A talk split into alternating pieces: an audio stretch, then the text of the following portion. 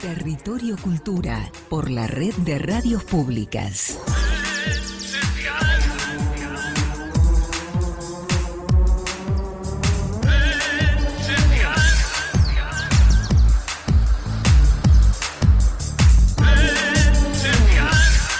Bueno, muy bien, seguimos aquí en esto que es Territorio Cultura. En una noche fría, 7 grados 3 décimos la temperatura, la térmica 6. Me imagino que está ideal para estar en la casa, ¿no, Gabriel? Que te, mirá lo que te salvaste por no venir a que esté en vivo, ¿no?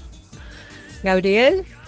Bueno, Gabriel Cosoy eh, en este momento está tratando de, escucharnos, ya en un ratito va a estar nuevamente con nosotros. Hola, hola, hola, Ay, estoy, qué susto que me diste, pensé que te me habías ido.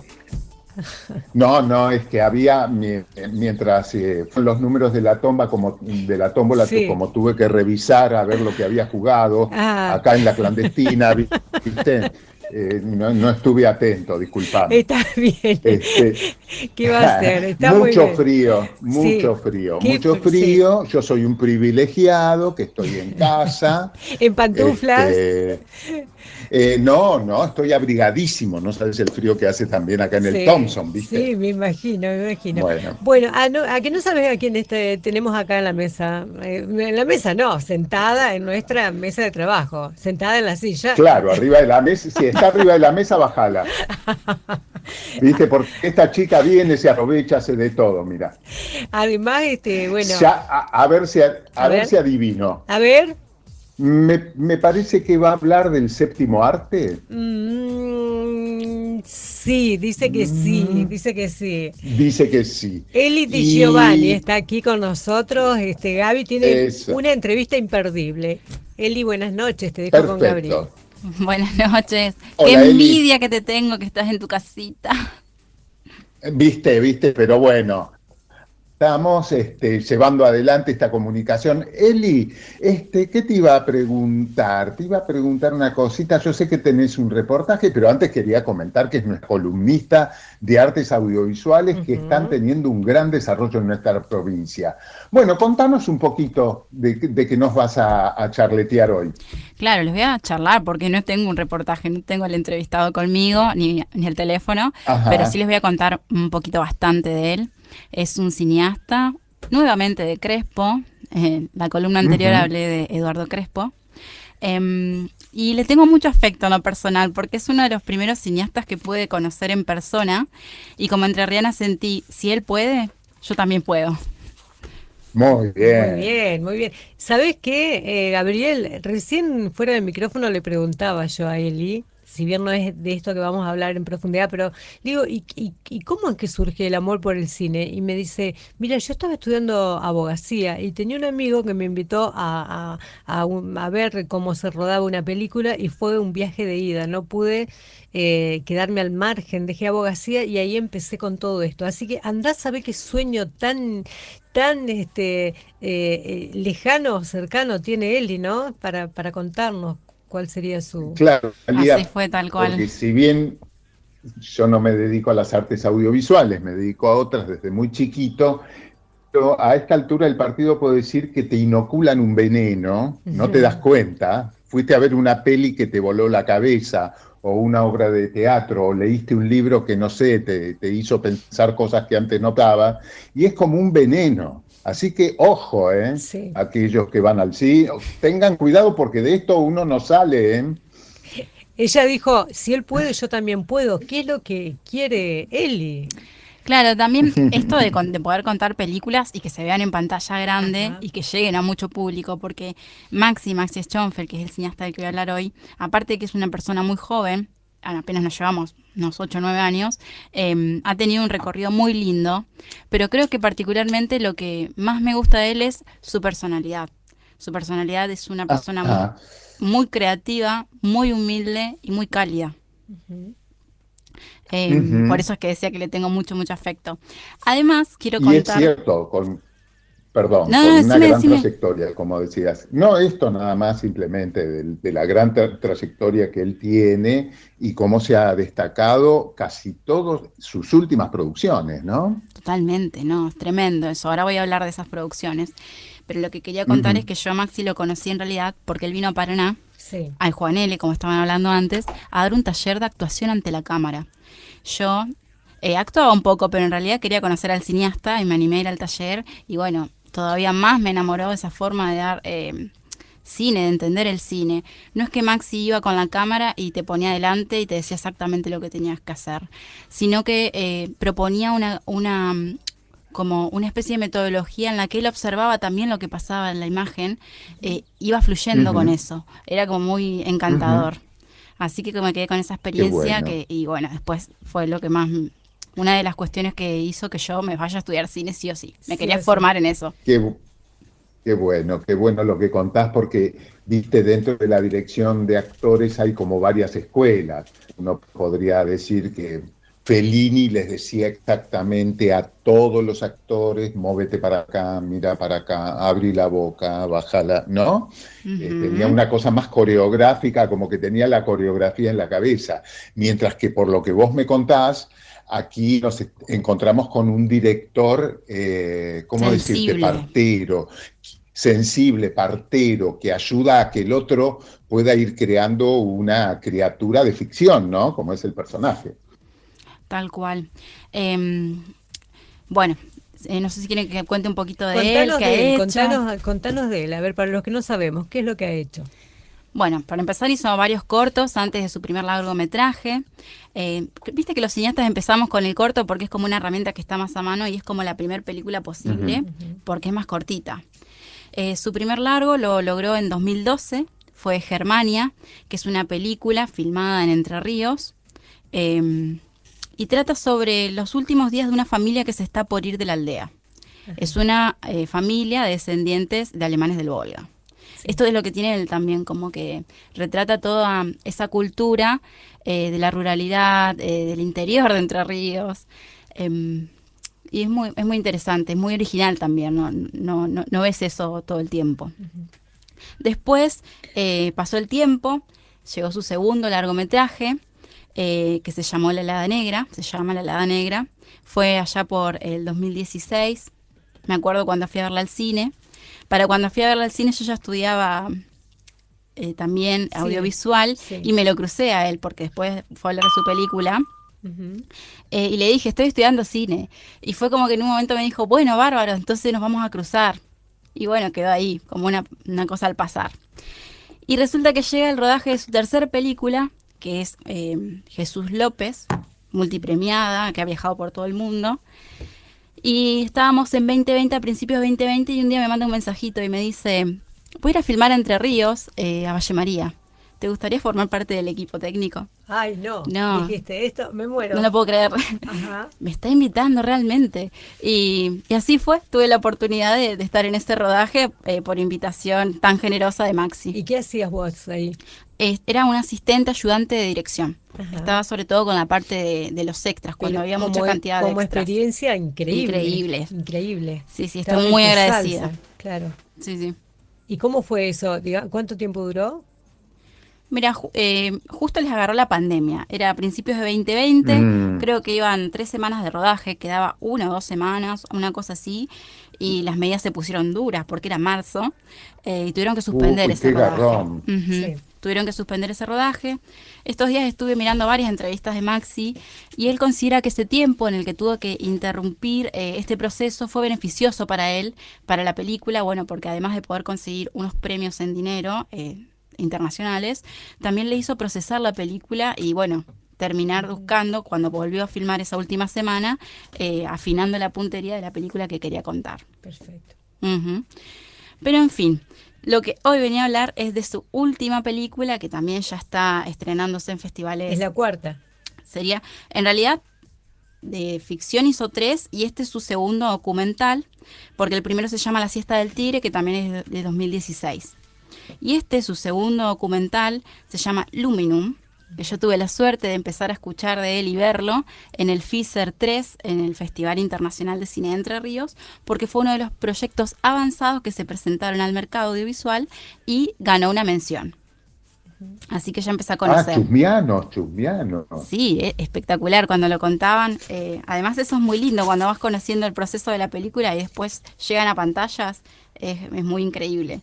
Em, Les voy a contar de la película. A ver. Luminum es un documental que la temática es extraterrestres. Decís que extraño esto de los extraterrestres. Sí.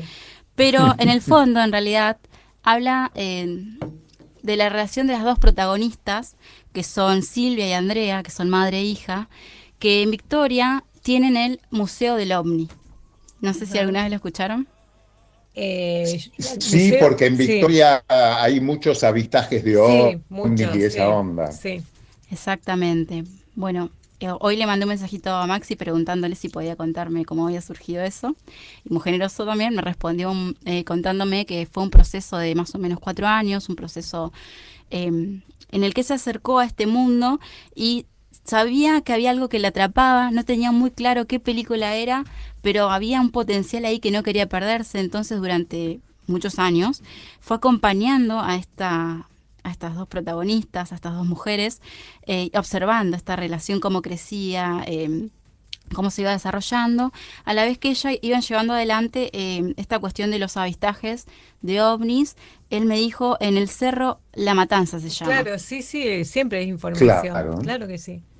Y son mamá e hija. Y es, y es- y es real esto. Es real. No es ficción. No es ficción, es un acompañamiento. Claro, sim- simplemente quería acotar un dato histórico. ¿Por qué se llama Cerro de la Matanza? Porque allí los conquistadores españoles terminaron o exterminaron a los últimos eh, grupos chanais y charrúas de la provincia de Entre Ríos. Uy, qué duro. Sí, sí, sí. Algo tendrá que ver con los ovnis, algo tendrá que ver con espíritus que andan dando vuelta por ahí. Dejemos eso librado a las mentes este, creativas e imaginativas como la de Como la tu entrevistado. Claro. Claro. Sí, me parece inevitable que en ese contexto no te sientas atrapado o atraído un poco por, por esa mística, no sé cómo decirlo. Eh, Así que estuvo cuatro años eh, conviviendo con, es- con eso, ese fenómeno, digamos, de Sí, más de que estas nada mujeres. siguiendo, claro, siguiendo la vida de ellas, ¿no? No vi la película todavía, espero que llegue pronto a Entre Ríos, así la puedo ver, pero les quería ir contando eh, que por suerte eh, tuvo su estreno en Suiza, Ah, mira. ¿m? un estreno internacional, en un festival muy importante de no ficción que se llama Visión Durrell. ¿M? Y también estuvo en la competencia internacional de Documenta Madrid. Es decir, que antes de estrenarse eh, pasó por, bueno, antes de llegar acá, que la podamos ver, antes tiene todo un público internacional que la está descubriendo. ¿Y por qué pasa eso? Pregunto eh, sin conocer del tema, Gabriel o, o- o a vos. ¿Y ¿Por qué pasa eso de que eh, las películas primero van afuera y después vienen para acá cuando son eh, eh, libros y directores nuestros? No, la verdad no creo que sea una regla. Creo que es lo que le pasa a Maxi. No sé qué camino particular habrá hecho él.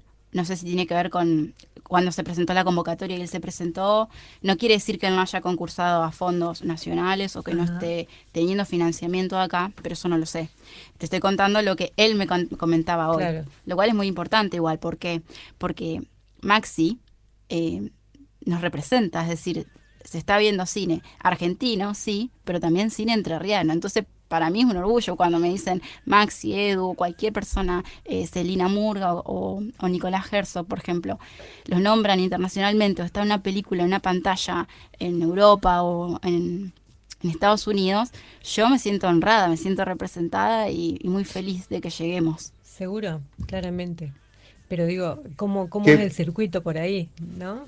Primero, A mí me parece, por ahí eh, puede ser que, que no le dé justo en el tema, pero un poquito en las industrias culturales lo que pasa, Analia, es Sí. que tenés un gran desarrollo en Argentina de, un- de lenguajes por ahí originales, ¿viste? De cosas que no se pro, que por ahí en Europa mezclar eh, el, el drama con la comedia, que aparezca el grotesco, distintas eh, detalles que tiene la cultura argentina que por ahí pueden ser atractivos para algunos eh, fondos eh, que pueden financiar y sobre Ajá. todo en el cine, que Claro, es una claro. industria que requiere tanta guita. exacto, es una cuestión de dinero, ¿viste? digamos, sí, claro.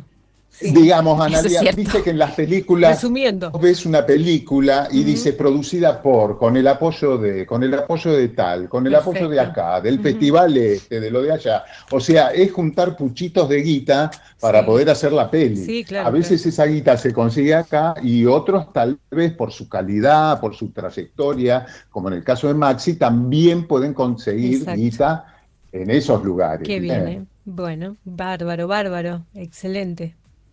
Linda explicación, claro. Totalmente, es cierto. Em, igualmente tenemos un sistema en Argentina que tenemos el INCA, que es nuestro Instituto Nacional de Cine, que en las formas de financiar te propone de alguna forma que te abras a otros mercados, que hagas coproducciones con países limítrofes, pero bueno, también internacionales. Está bien. Bueno, y hasta acá llegó, pero también quiero decir esto. En, la, en el FISER anterior, volviendo al FISER, que porque también es importante nuestro Festival Internacional de Cine, eh, Maxi. Exacto. Sí, quiero destacar esto. Maxi presentó su película en el mercado como un proyecto avanzado. En esa oportunidad él no ganó, como fue el caso de Edu, que en el anterior mencioné que él sí había ganado. Pero qué lindo que es esto, que una película que el año pasado la vimos en el mercado en desarrollo, Esperemos que este año, obviamente, eh, la veamos en pantalla grande como parte de las secciones eh, nacionales o eh, entrerrianas oficiales. Excelente. Seguramente va a ser parte de, la próxima edición del Festival Internacional de Cine de Entre Ríos. Así es, que todavía no tenemos fecha, esperamos que, pronto nos larguen algún indicio. Seguro. Mirá vos, mirá vos, pero hay una, yo creo que se va a hacer y también en esa época del año en donde, viste, ya hay un calorcito, porque, porque es una actividad también, además de convocar por las películas en sí mismas, es una actividad comunitaria, compartir ese espacio, ese callejón entre el centro provincial de convenciones y el centro y la vieja usina, donde se instala un patio gastronómico, donde aparecen cosas y qué sé yo, es también una experiencia vital de las que necesitamos, ¿no? Además de apreciar una peli, poder compartirlo, ¿no? Sí, absolutamente. Para los realizadores es importante como punto de encuentro, que sin ir más lejos, en el último Fisher me lo crucé a Maxi en un almuerzo comimos juntos y también me dijo, ¿y para cuándo tu peli? Y bueno, ella me pinchó, ya voy a tener que ir viendo cuándo hago yo mi peli también. Bueno, en cualquier momento me parece que la perdemos, ¿eh? no. Sí, sí, sí, se nos va para Crespo. y así lo conocen a Crespo. Se nos va, se nos va. Eh, ¿Y él estaba escuchando esta, esta nota o no, este, esta charla? Yo le mandé el link y le dije la hora, espero que esté escuchando. Si es así, Maxi, te mando un fuerte abrazo, muchísimas gracias por la colaboración y tu buena onda de siempre. Y que te vaya manteniendo al, tanto, al tanto de todo lo que empieza, sigue haciendo. Por favor, nos vas contando. Gabriel. Muchísimas gracias, Eli. Bueno, no, a ustedes por escucharme, dejarme compartir. Gracias, Eli. Bueno, así la vamos despidiendo. Si te parece, nos vamos a ir a las noticias de las 10 de la noche con un poco de música. ¿Cómo ves eso, Gabriel? Pero excelente, le venimos pegando duro y parejo. Pero claro, vamos con un poquito de música. Tierra Nativa, me, dice acá mi, agenda clarita que vamos a escuchar, que es este conjunto vocal instrumental. Eh, integrado por Gisela Páez en voz, Juan Emilio Maciolo en guitarra, Wilfredo Frutos en bajo, Elisa Gijena en guitarra, Gabriel Brisuels en teclado y Juliano Casco en percusión. Vamos a escuchar a Tierra Nativa. Lo que escuchamos es misa, baila misaya, así, baila misaya.